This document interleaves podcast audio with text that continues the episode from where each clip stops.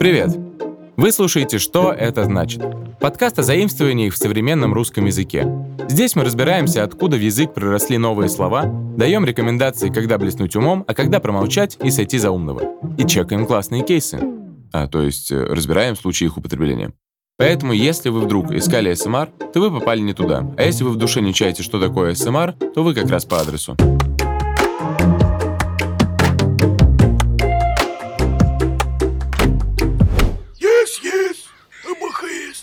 Как вы думаете, когда в русском языке появились иностранные слова? В 90-е, в эпоху Петра I, а может после крещения Руси? Ваши самые смелые догадки, предположения, версии, гипотезы? Нет? Ничего? Ну ладно.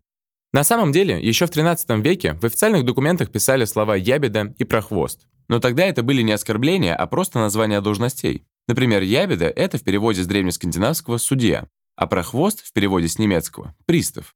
В русском языке эти слова творчески переосмыслили и немного подправили звучание. И сейчас назвать ябеду и прохвоста иностранными заимствованиями язык не повернется.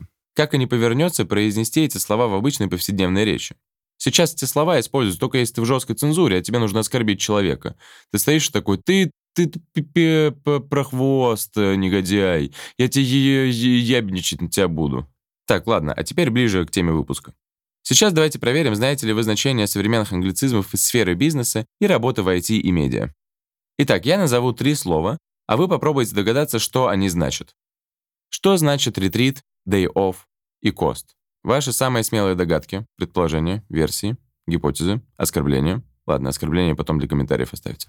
Страшно, очень страшно. Мы не знаем, что это такое. Если бы мы знали, что это такое, мы не знаем, что это такое. У кого-то получилось набрать три из трех? Даже если да, слушайте выпуск до конца. У нас будет много интересных историй в эпизоде. Вам что-нибудь говорит слово «ретрит»? И нет, это не вкусная квадратная шоколадка с орехами. Ретрит — это отдых душой и телом, но не на шашлыках с друзьями, а с самим собой. Так, Оксфордский словарь одним из значений слова «ретрит» называет период времени, когда кто-либо прекращает свою обычную деятельность и уходит в тихое место для молитвы и размышлений. В русском языке аналогом этого слова является уход в затвор. Ты на какое-то время просто уходишь от внешнего мира, чтобы побыть с собой и перезагрузиться. Так делали в основном монахи. Они запирали себя в тесном помещении в полном одиночестве. Мало ели и спали, но много молились. И цель у них была та же, что и у современных посетителей ретрит-центров. Они хотели очистить свой разум, но жили так не несколько дней, а по 15-20, а то и 60 лет. Да, собрать много желающих на такую суровую практику будет непросто. Очень уж похож затвор на тюремное заключение в тесной камере. Кстати, то, что уход затвор похож на тюрьму, заметили и наши предки. Так в толковом словаре Ушакова у слова «затвор» есть устаревшее значение. Затвором называли не только уединенную жизнь, но и место заключения. И, как неудивительно, именно ретрит связан с тюрьмой напрямую. Не пугайтесь, сейчас я объясню.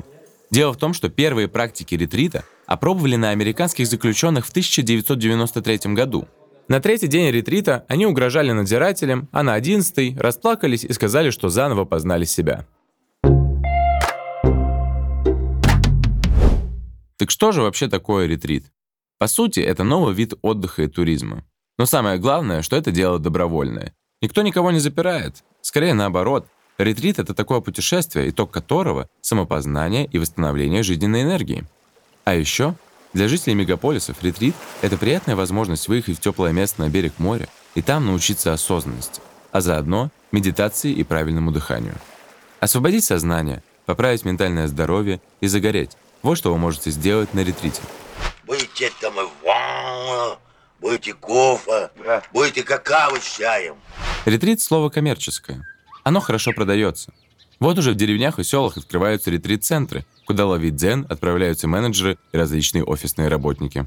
Раннее пробуждение, йога, чайные церемонии, медитации и, конечно, тишина – главное условие нахождения в ретрите. Например, есть вариант ретрита под названием випассана. По легенде, випассану придумал Будда в V веке до нашей эры, и важным во время этой практики является молчание.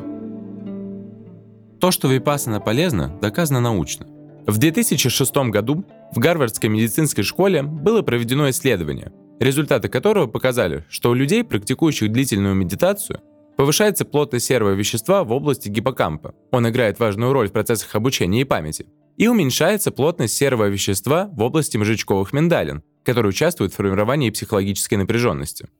Поэтому, если вы вспомните в школе, в классе своем на задней парте того странного молчаливого парня, то знайте, он молчит не потому, что он какой-то не такой. Он молчит, потому что он накапливает серое вещество в гиппокампе. Но это не точно. Кстати, ретрит — это еще и добровольное ограничение себя от потребления информации. Никаких тебе Wi-Fi, телефонов и планшетов.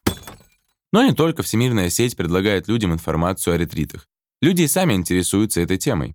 Специалисты портала travelline.ru изучили запросы гостей в Яндексе и выделили самые модные форматы отдыха в 2023 году.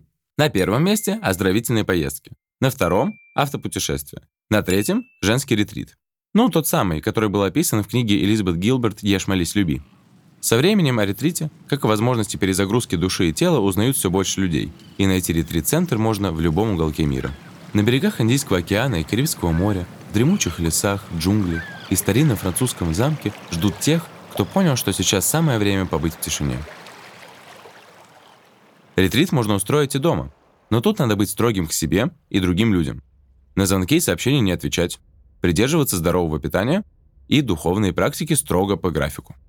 Для духовной перезагрузки нужно провести большую работу над собой. Главное, не путайте ретрит с френдзоной, окей? Если девушка не отвечает вам в течение трех месяцев, то вряд ли она там себя познает. Всего хорошего. Следующее слово — day off. Даже те, кто в школе учил немецкий и французский, могут перевести эти слова. Day — это день. Off — слово, написанное на кнопке с функцией выключения. То есть день, который выключили. Это что, день, ночь, сутки? Да, но не совсем так. Day off — это день, в который вы должны были работать, но взяли и сделали его свободным. Или сделали не вы, а внезапное отключение воды или электричества. Системы сломаны, офис не работает, а у вас day off. Это может быть любой день недели, хоть вторник, хоть пятница. По сути, day off — это отгул, Оплачиваемый или нет, зависит от того, насколько вам повезло с работой. В некоторых IT-компаниях day off — это плюшка от начальства. Например, HR-директор компании AT Consulting рассказывает, что если его сотрудник хорошо выполнил какую-то сложную задачу или успешно завершил проект, он может подойти к руководителю и попросить выходной на восстановление сил на день, на неделю или даже на месяц. Срок зависит от того, как сильно сотрудник умирал во время подвига. Кстати, у меня как-то было такое. Ко мне подошел мой руководитель и говорит, ты так хорошо выполнил работу, давай у тебя будет day off. Навсегда. И уволил меня. Такой заботливый был. Всем бы таких. Day off — это классный способ избежать выгорания на работе. Но он возможен только если у вас гибкий график, понимающее начальство, ну или плохая проводка в офисе. Кстати, в словаре Urban Dictionary написано, что day off — это вежливый способ сказать back off, то есть отстань. Если вас кто-то раздражает своей назойливостью, скажите ему, что у вас day off, а значит вы отдыхаете и отвлекаться ни на что не намерены. Конечно же, для такого off нужна определенная смелость. Например, такую провели женщины в Исландии. В 1975 году они устроили себе off, который там назывался «женский выходной». Дело в том, что в 70-х годах разрыв в оплате труда между мужчинами и женщинами в Исландии составлял примерно 40%. Женщинам платили меньше за труд равной значимости и ценности. К этому всему у женщин была еще одна работа, неоплачиваемая. Стирка, глажка, готовка и воспитание детей. Большая часть этих забот ложилась на плечи жительниц острова. А значит, у хранительниц очага было гораздо меньше времени и сил, чтобы построить свою карьеру. Да и на рынке труда пышным цветом цвела дискриминация. Женщинам предлагали только низкооплачиваемые должности. Ну а если ты только домохозяйка, то считается, что ты просто сидишь дома и ничего не делаешь. В подобных условиях активистки пришли к простой идее. Если общество не ценит женский труд, то почему бы не показать ему, как выглядит мир, в котором женщины по-настоящему ничего не делают? 24 октября 90% женщин не пришли в офисы, магазины, оставили детей со своими отцами, не стали готовить и убираться. Жительницы Исландии собрались в центре Рейкьявика, слушали ораторов женщин, обсуждали и дискутировали на тему, как изменить роль женщины не только в стране, но и в мире. А еще пели песни и танцевали. Тот день еще называют «длинной пятницей», потому что страну практически парализовало. Школы не работали, потому что 65% преподавателей – это женщины. Рыбные лавки закрылись, так как преимущественно женщины там трудились. Газеты потеряли 9 из привычных 24 полос. Обычно именно женщины набирали текст. А в местных телепередачах на заднем плане слышались детские голоса, ведь мужчинам пришлось взять детей на работу. А еще мужчинам пришлось хлопотать по хозяйству. И в магазинах пропали все сосиски. Отцы не знали, чем еще кормить детей. 24 октября 1975 года стало переломным моментом. Тот day off определил развитие страны на годы вперед. В Исландии приняли закон о равной оплате труда, а в 1980-м президентом страны стала женщина. Кстати, это была первая женщина в мире, которая заняла такой пост. Вопросы равенства стали изучаться в школах, а в 2021 году в парламент вошло больше женщин-депутатов, чем мужчин. Последнее слово на сегодня — кост. Без мягкого знака на конце. Не кость, а кост. Кост — это затраты или смета. Дословно с английского это стоимость. How much does it cost? Эту формулу должны знать все туристы, чтобы покупать сувениры в Турции. Ладно, там на самом деле чаще звучит how much, но в Европе можно и блеснуть знаниями из Happy English за седьмой класс. Но это не так важно. Продолжим. В ресторанном бизнесе часто говорят про food cost. Это себестоимость блюда со всеми затратами и возможная прибыль от него. Если накидывать, где еще употребляется кост, то это будет бизнес. Например, в компании кост-центрами могут называть подразделения, которые непосредственной прибыли не приносят, но находятся на финансировании. Это бухгалтерия, секретариат и, например, охрана. И, кстати, костить – это отнести расходы на кост-центр. Ну и черт с вами. Деньги ваши будут наши. Если вы решили заняться бизнесом, то надо не только быть предпринимателем до мозга костей, но еще и уметь грамотно считать кост, то есть понять свои затраты и тем самым определить свою выгоду.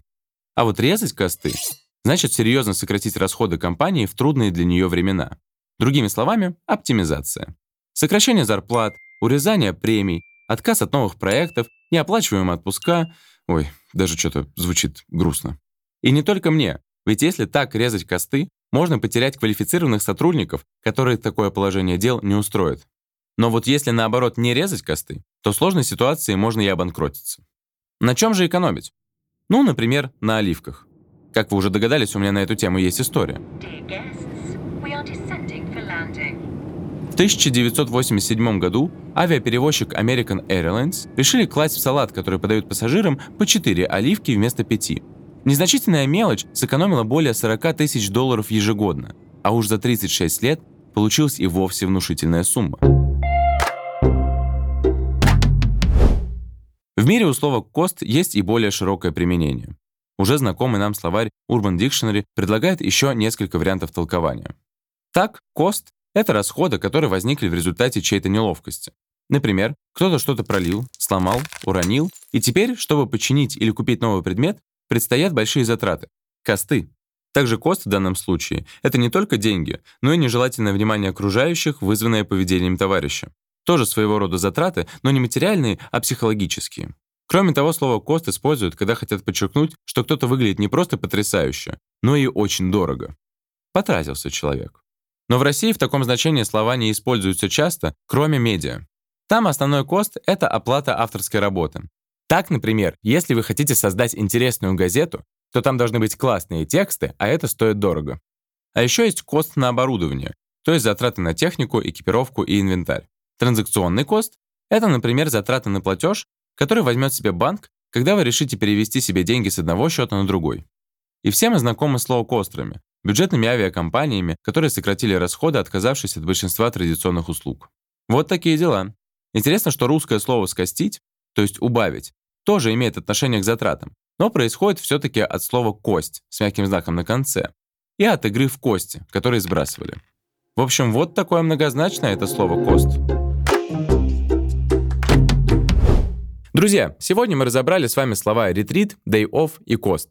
Теперь вы точно не испугаетесь этих слов в разговоре, да еще и удачно подберете аналоги на русском языке. Кто забыл, повторю.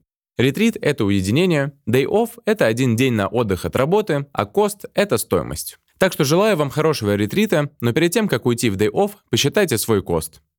Теперь вы знаете куда больше о заимствованиях. Похвастайтесь новыми словечками и их аналогами перед друзьями. А если они не поймут, что это значит, то скиньте ссылку на наш подкаст.